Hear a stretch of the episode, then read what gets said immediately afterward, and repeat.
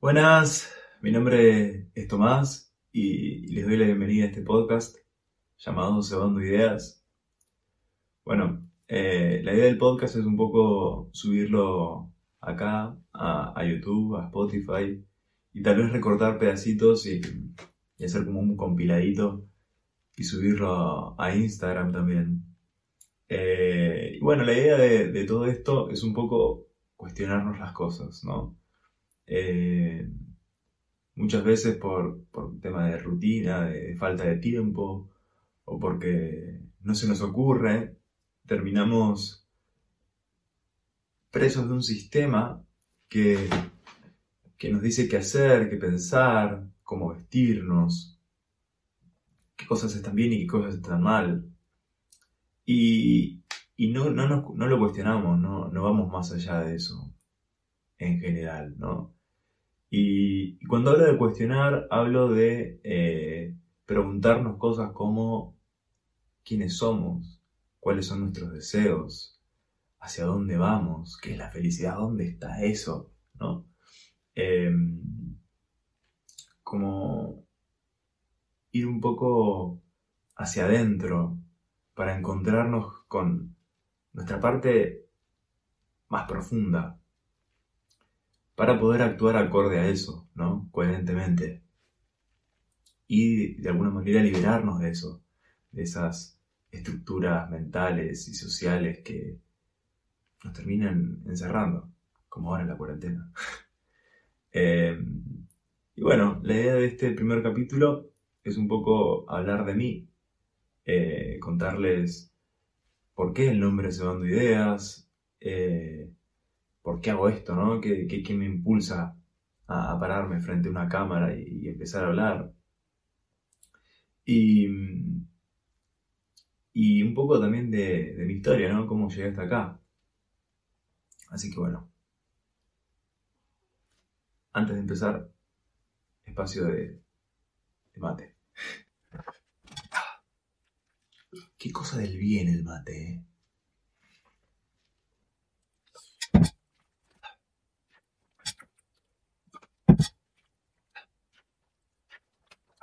Bueno, ahora sí. Eh, ¿Por qué hago esto? Bien, antes de, pararme acá enfrente a, a la cámara,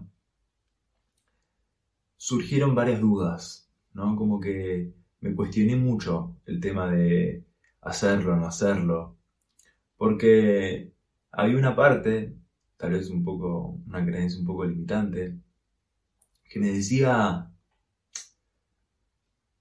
¿quién va a escuchar a un pibe de 25 años que no terminó lo que está estudiando, que no le pasó ninguna experiencia de vida así fuerte? Eh, y, nada, o sea, eso. Porque nada, la gente que, eh, hace estas cosas es alguien que estudió, es alguien que es licenciado en tal cosa, es alguien que vivió una experiencia muy fuerte y que aprendió algo puntual y específico de eso y tiene la experiencia para poder pararse y ¿no? la autoridad. O es alguien sabio, es alguien viejo que vivió mucho y que aprendió con el correr del tiempo. Entonces, bueno, había un poco esa creencia limitante en mí. Pero también hay otra parte, que es la que les voy a decir ahora, y es que había como un impulso en aprender, en aprender a compartir. ¿Vieron cuando, cuando los nenes son chiquititos, que se les suele enseñar en el colegio o a los padres a compartir los caramelos, a compartir los juguetes o el mismo espacio de juego con los otros chicos? Eh, entonces, bueno, esto sería algo así, como aprender a compartirme, ¿no? Eh, porque me di cuenta de que no sabía compartirme y que tenía un poco de miedo también. Eh, miedo a nada, a quedar expuesto. Y la única manera de compartirse es compartiéndose. Y, uno nunca está listo para eso, ¿no? Uno aprende en el camino. Uno aprende, no sé, el, el héroe, ¿no? El héroe se hace héroe mientras se enfrenta al villano, pero antes no es héroe. Esto es un poco así, va, un poco de eso, de, aprender en este camino, en este compartirme. Y eh, nada, si la gente que me vea se nutra de mi forma de pensar, bienvenido sea. Entonces, los objetivos principales vendrían a ser esos. Enseñar aquello que quiero aprender y, y que la gente se nutra, o el que me pueda llegar a ver, se nutra de lo que llegue a compartir, ¿no? Eso por una parte. Y viene justo al punto de por qué el nombre se de Ideas.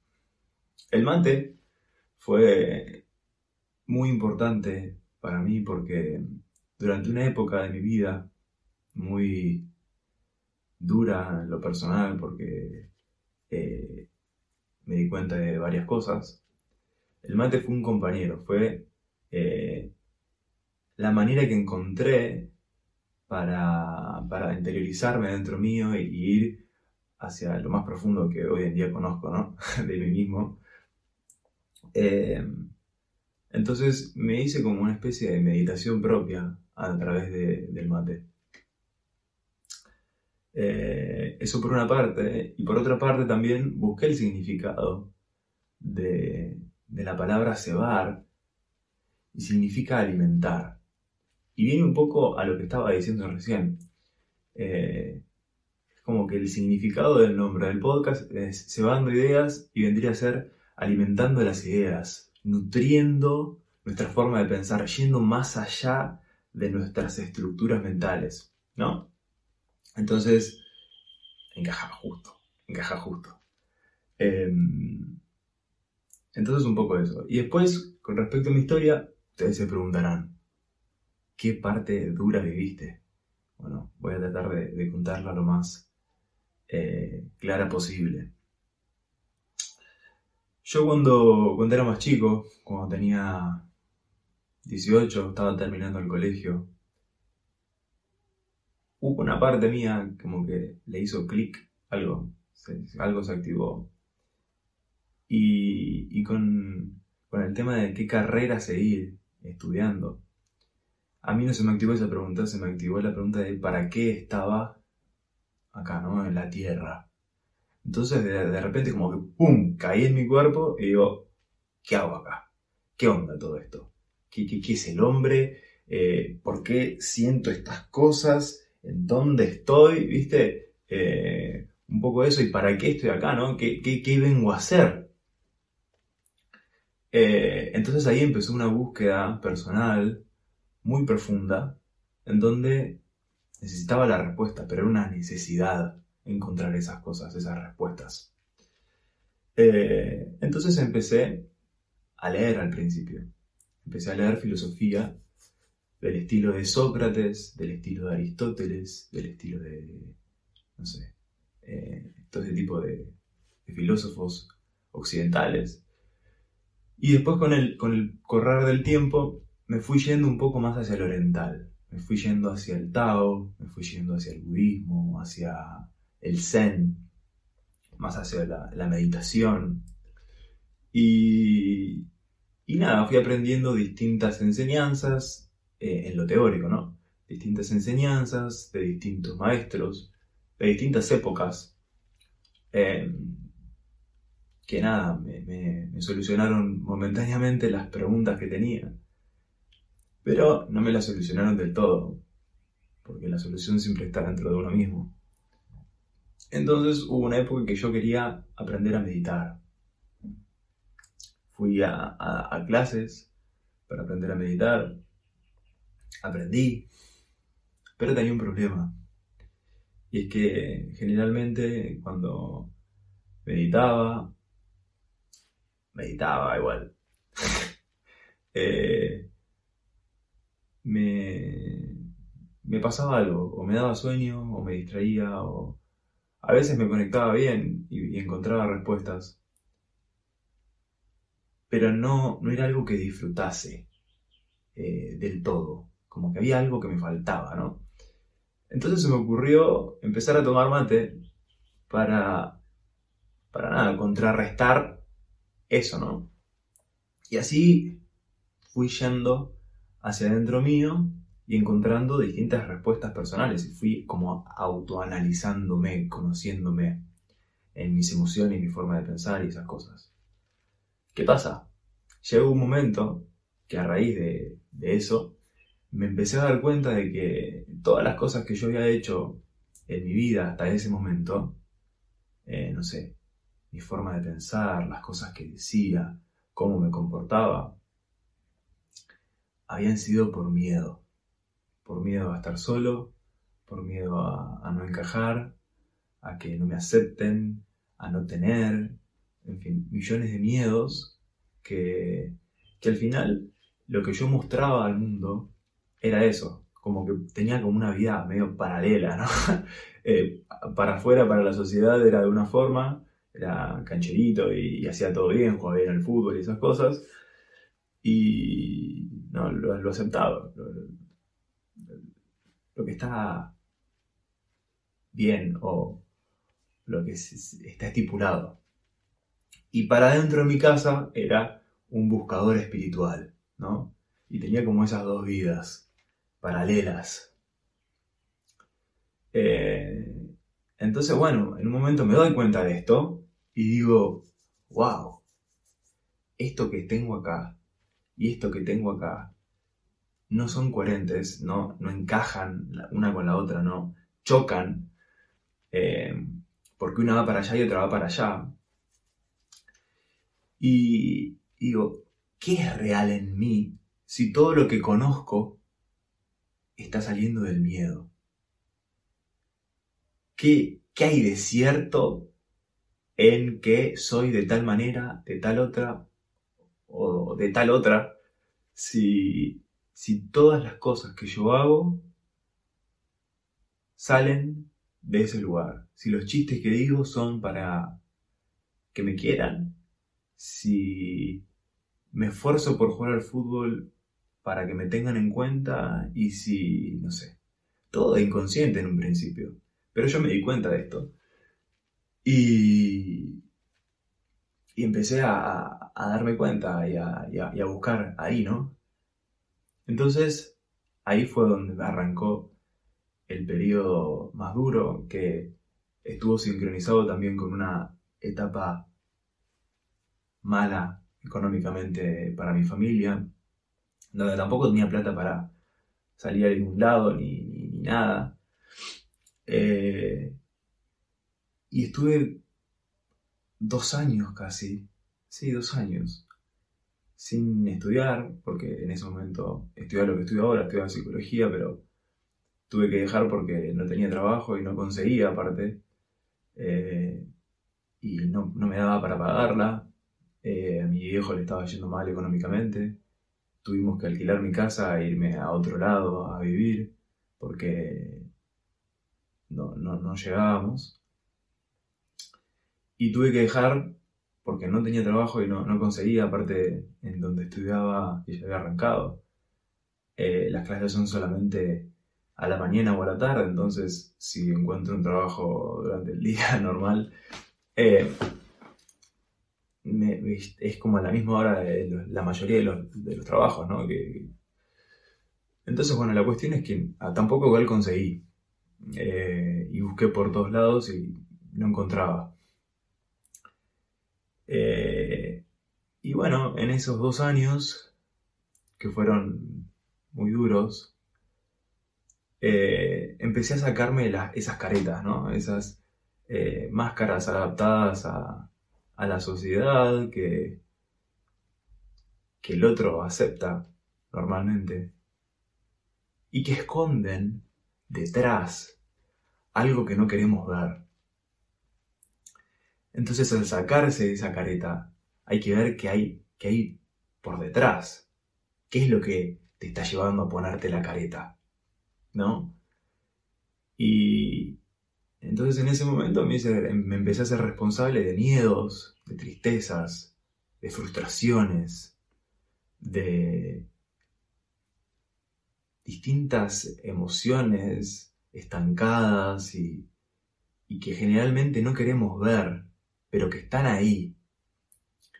Eh, que, nada, al final terminan marcando nuestra forma de, comportarnos y de relacionarnos con los demás y con el mundo entero, ¿no?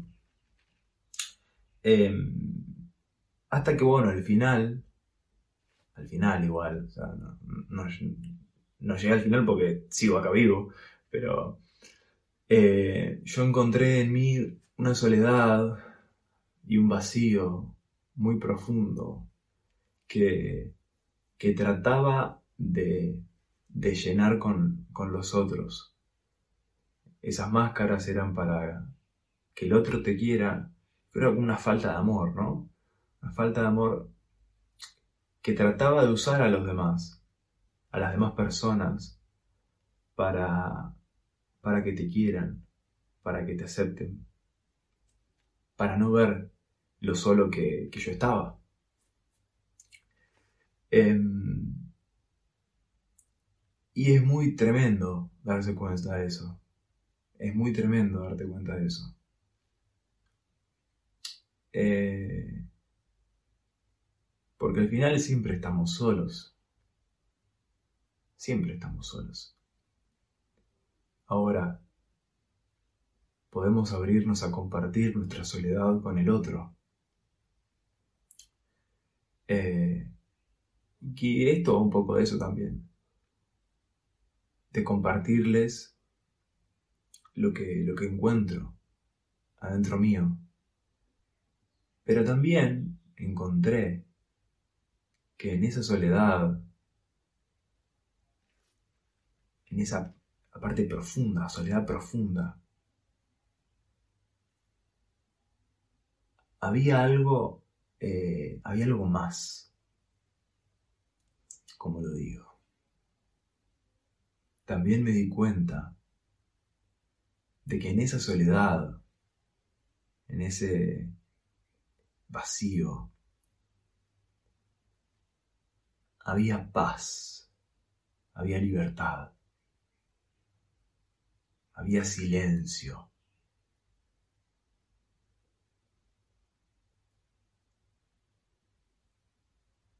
Esa paz, esa libertad, ese silencio, hoy en día veo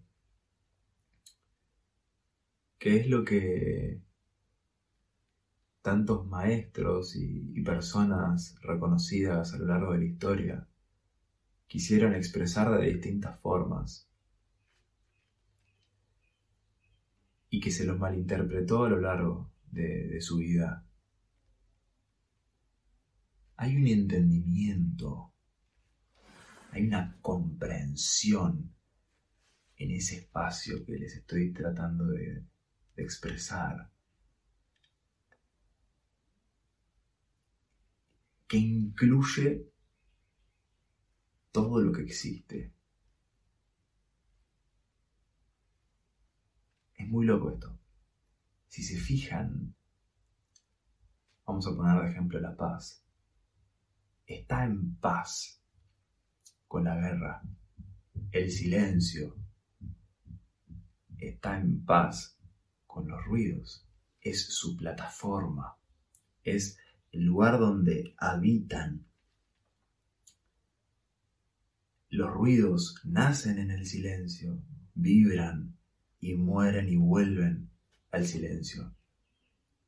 Yo les hablo de un espacio así. Adentro nuestro hay una soledad profunda. Hay un silencio profundo del cual nacen pensamientos, nacen emociones, nacen eh, formas de percibir las cosas, nacen formas, pero que están incluidas en eso. Así que bueno, voy a cerrar por acá. Espero que se haya entendido, sobre todo la última parte, porque creo que ahí fue donde más lejos fui Eh, la idea de, todo esto es un poco compartirles